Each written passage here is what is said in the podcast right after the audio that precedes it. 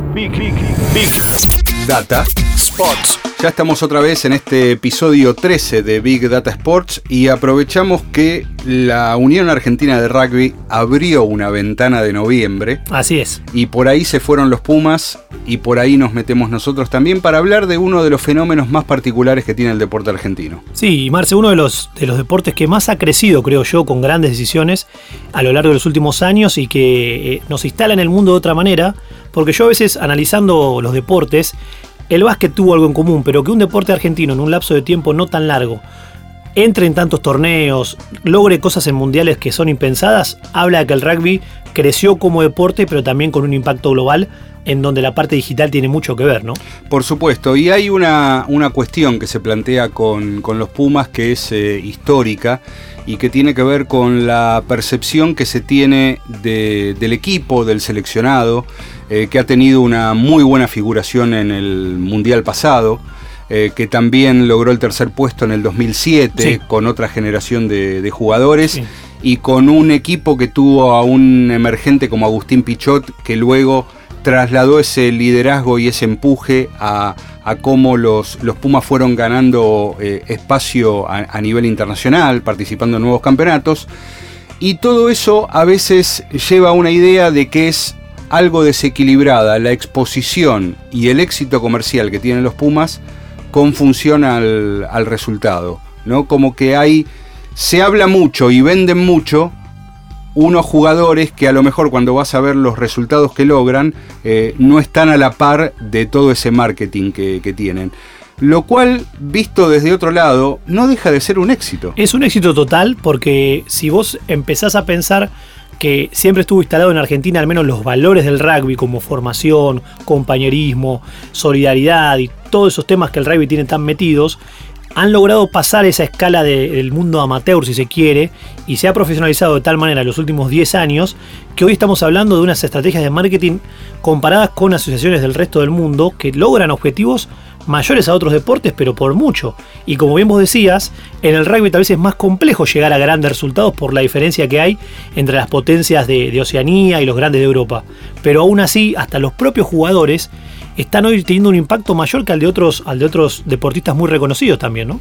Sí, además eh, con el equipo de los Pumas se da el mismo fenómeno que eh, sucede en otros deportes, especialmente en el fútbol, eh, donde las estrellas, las figuras, tienen una repercusión digital que está por encima de, los propios seleccionados y ni que hablar de las organizaciones deportivas. Es decir, cualquier tenista va a tener, cualquier tenista top va a tener una comunicación muy superior a la que tiene la, ATP. Claro. Y cualquier eh, futbolista puede llegar a tener un nivel de, llegada superior incluso al que puede tener el, Barcelona. Messi tranquilamente puede estar por encima del Barcelona. Sí, y eso, eso se replica también en el rugby. Sí, creo que el rugby ha logrado entrar en ese, en ese estilo donde los jugadores son cada vez más relevantes.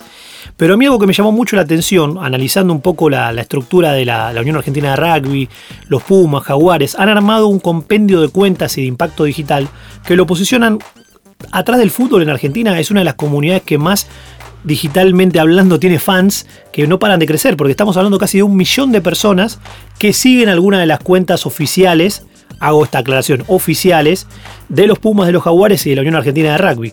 Estamos hablando de un millón de personas en un país donde el rugby claramente es un deporte popular, pero no a niveles del fútbol, ¿no? Eh, ese público es muy fiel y para conocer eh, la, fidelidad y cómo se trabaja con un público que, responde tanto, vamos a escuchar a Guillermo Ricaldoni, que es eh, especialista en marketing deportivo, ha publicado trabajos, ha publicado libros, ha dado muchas conferencias sobre esta temática y Guillermo nos permite entender qué es lo que pasa con, con un equipo o con un deporte que consigue tener determinado marketing, determinada eh, comunicación sin depender tanto de los resultados deportivos. Lo escuchamos.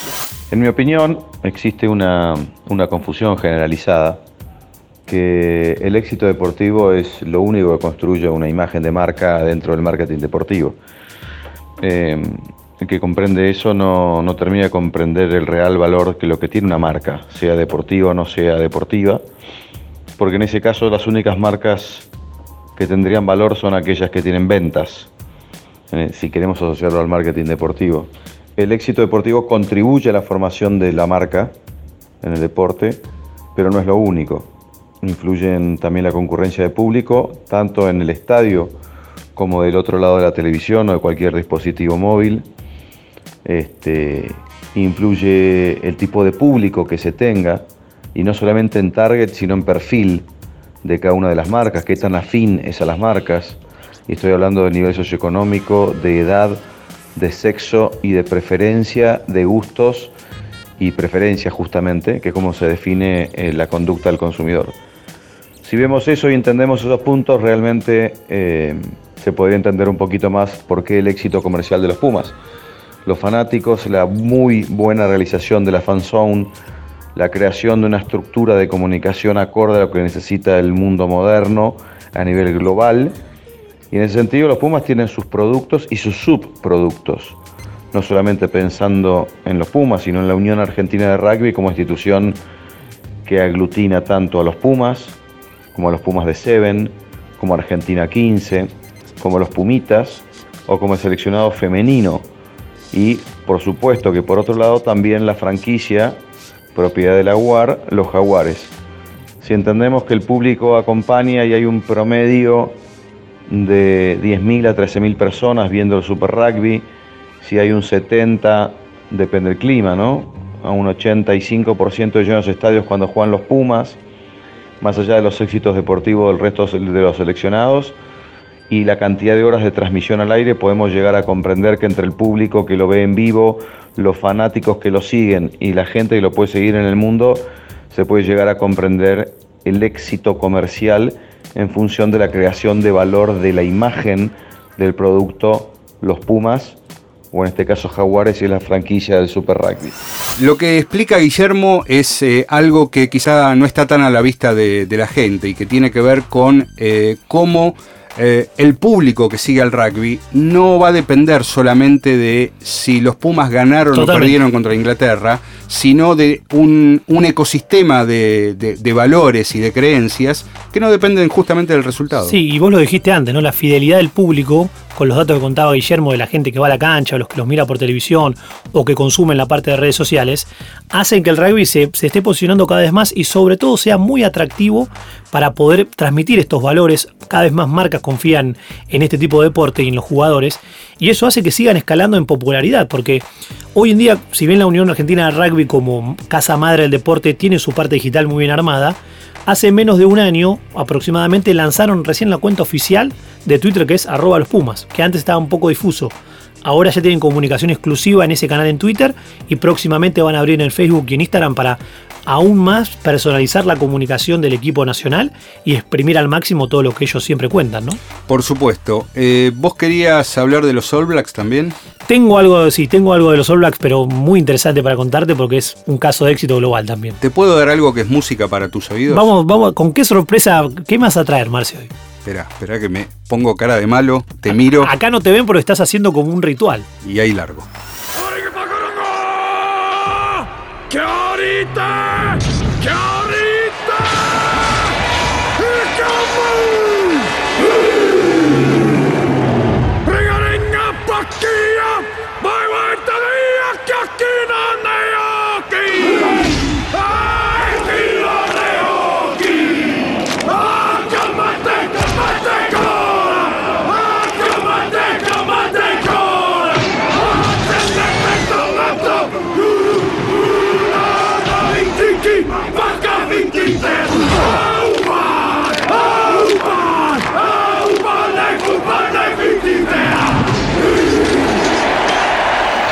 Más allá de las bromas, esto que tiene que ver justamente con, un ritual, ha sido, eh, yo creo, la, primera marca de exportación que tuvieron los neozelandeses con los All Blacks. Es que hoy en día, a nivel global, si vos preguntás, como nos pasa a otros países con otros deportes o con otras cosas, Nueva Zelanda es rugby.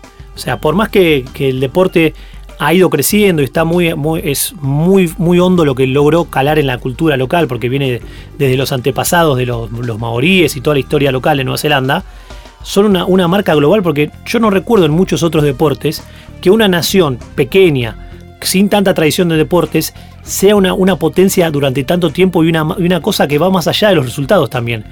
Los All Blacks son sinónimo de poder, de imbatibilidad y de que todo el tiempo van a resolver todos los partidos para aplastar al rival, ¿no?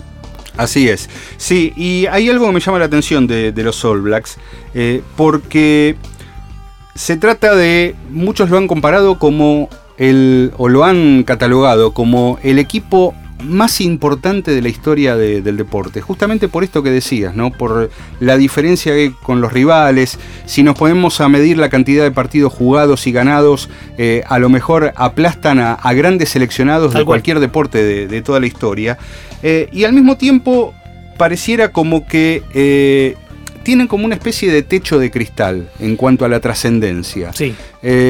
porque vos, por ejemplo, ves cuestiones que comunican los All Blacks en redes sociales cada vez que van a, distintas partes del mundo. Cuando estuvieron en Buenos Aires, fueron a tomar una merienda a un bar. Sí, fueron a la eh, cancha de Boca también. Fueron a la cancha de Boca, a la cancha de River. También, es verdad. Eh, han tenido acciones con, con, River. La camiseta de, River eh, suplente, que fue homenaje a Ángel Labruna, una, camiseta negra, se vendió mucho más porque la, usaron los All Blacks. Pero al mismo tiempo vos te das cuenta que la comunicación que tienen ellos mismos comparados con, otros deportes tienen números eh, quizás este, más modestos. Sí, estamos hablando de un fenómeno global y es un, tiene una comunidad digital, por ejemplo, de 6 millones de fans. Mm. Nosotros dijimos que los Pumas tienen un millón en Argentina.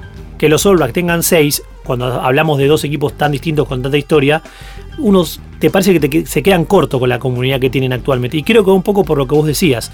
Porque más allá de ser realmente gigantes en Facebook, que tiene una comunidad de 4 millones de seguidores a nivel global, distribuida en muchos países. Eso me llamó la atención, porque vos decís, los All Blacks deben ser muy fuertes localmente. Y no.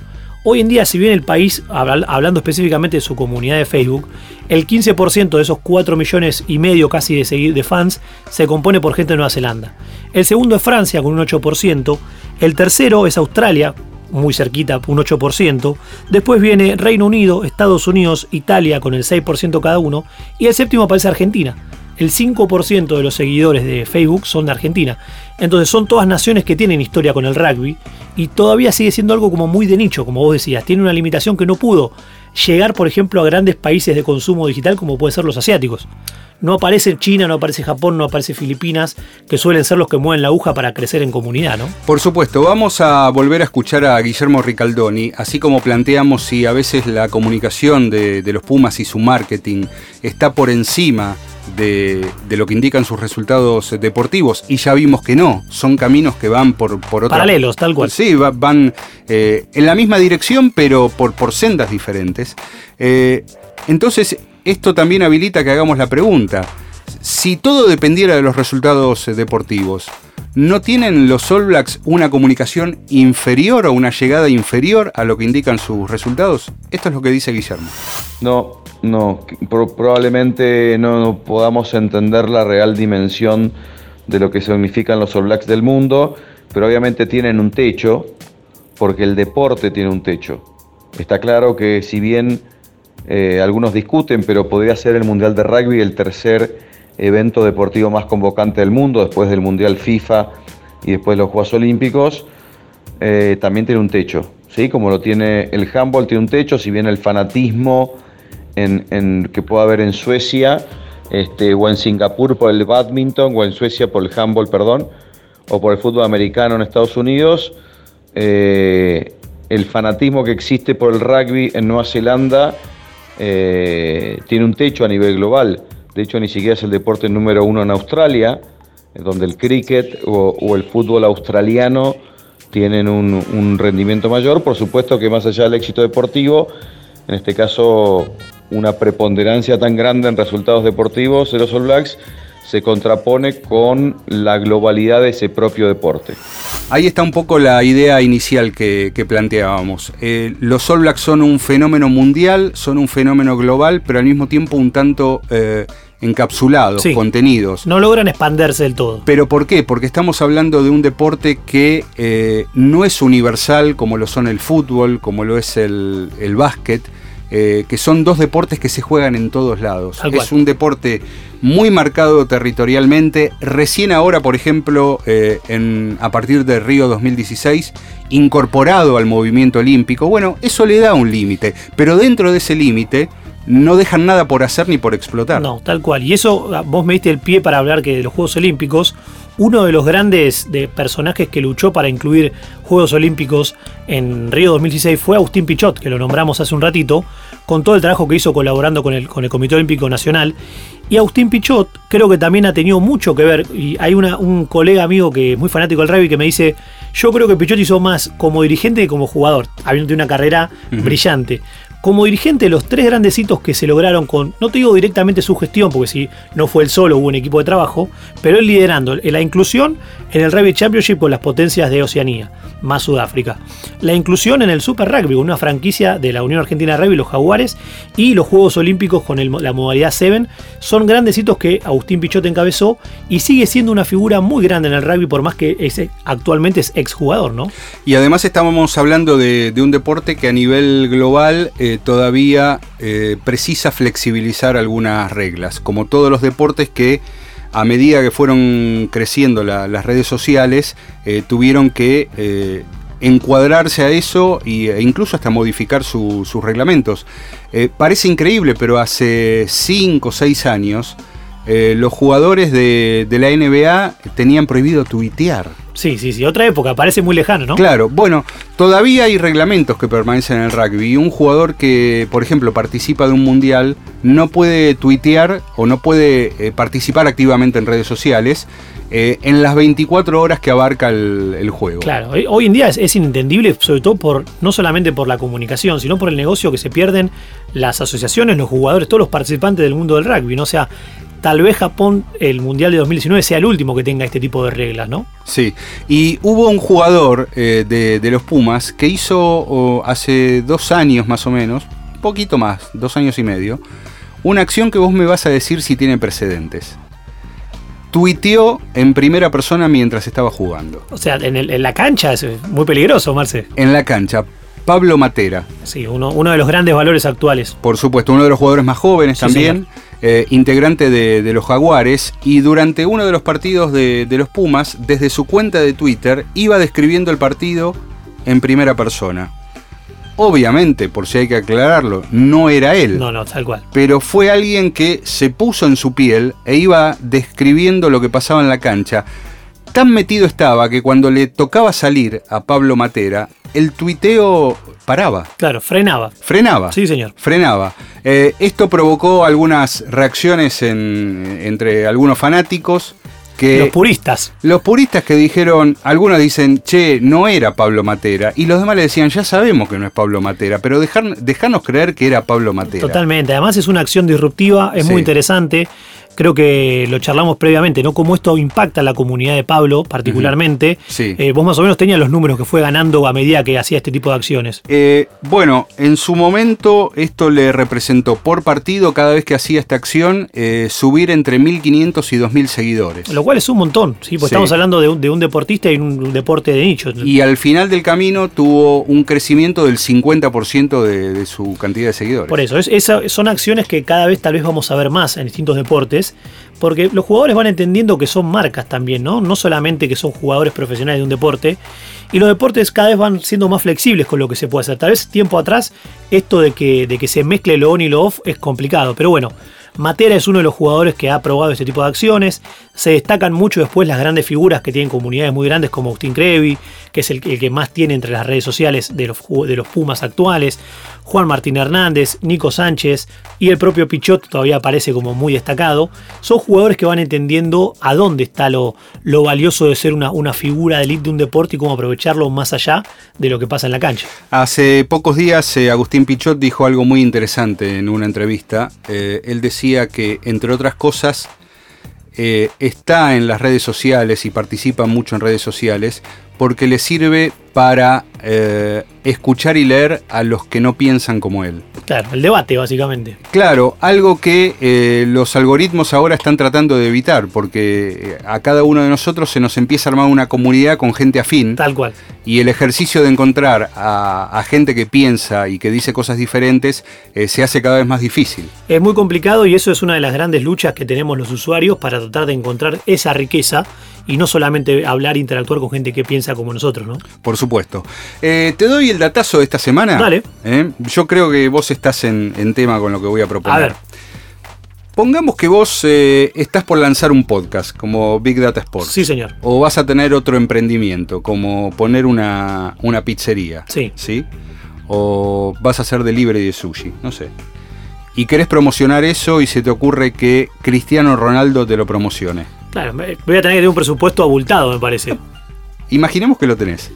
¿Cuánto pensás que cuesta un posteo de Cristiano Ronaldo para promocionar algo? ¿Cuál es el valor comercial calculado de Cristiano Ronaldo para que te haga un posteo favorable? Mira, no, no voy a decir el número porque no tengo un número fijo, realmente puede ser muy variable, pero me imagino que va, que está medido para que él pueda tener como una tarifa, si se puede hablar de este, de este monto, en base al impacto global que tiene, pero Bien, no estoy para decir un número, Marce, tirámelo porque no, no sé qué decir. estás sentado. Estoy sentado, sí, Nuestros oyentes están sentados. también. Bueno, un tuit de Cristiano Ronaldo o un posteo en Instagram cuesta 260 mil euros. Va a ser difícil para la pizzería afrontarlo, pero lo pagaría, te digo. ¿eh? Pero así, único. No, no pidas Uno después solo. una interacción, una charla, un tuit encadenado, nada. Ah, Increíble. Bueno, creo que en algunos episodios contamos que Cristiano se ha transformado tal, tal vez en uno de los deportistas, si no el más grande de digital que actualmente existe en el mundo del deporte, ¿no? Seguir sigamos ahorrando. Sí, voy a seguir ahorrando para el próximo emprendimiento. Para saque mi pizzería lo voy a pensar, Marcel. Esto fue Big Data Sports. No nos busquen. Si hacemos las cosas bien, nosotros los vamos a encontrar. Internet para encontrar a tu tocayo en otro lado del mundo. Internet para que todo suceda. Arnet y personal. Más información en personal.com.ar.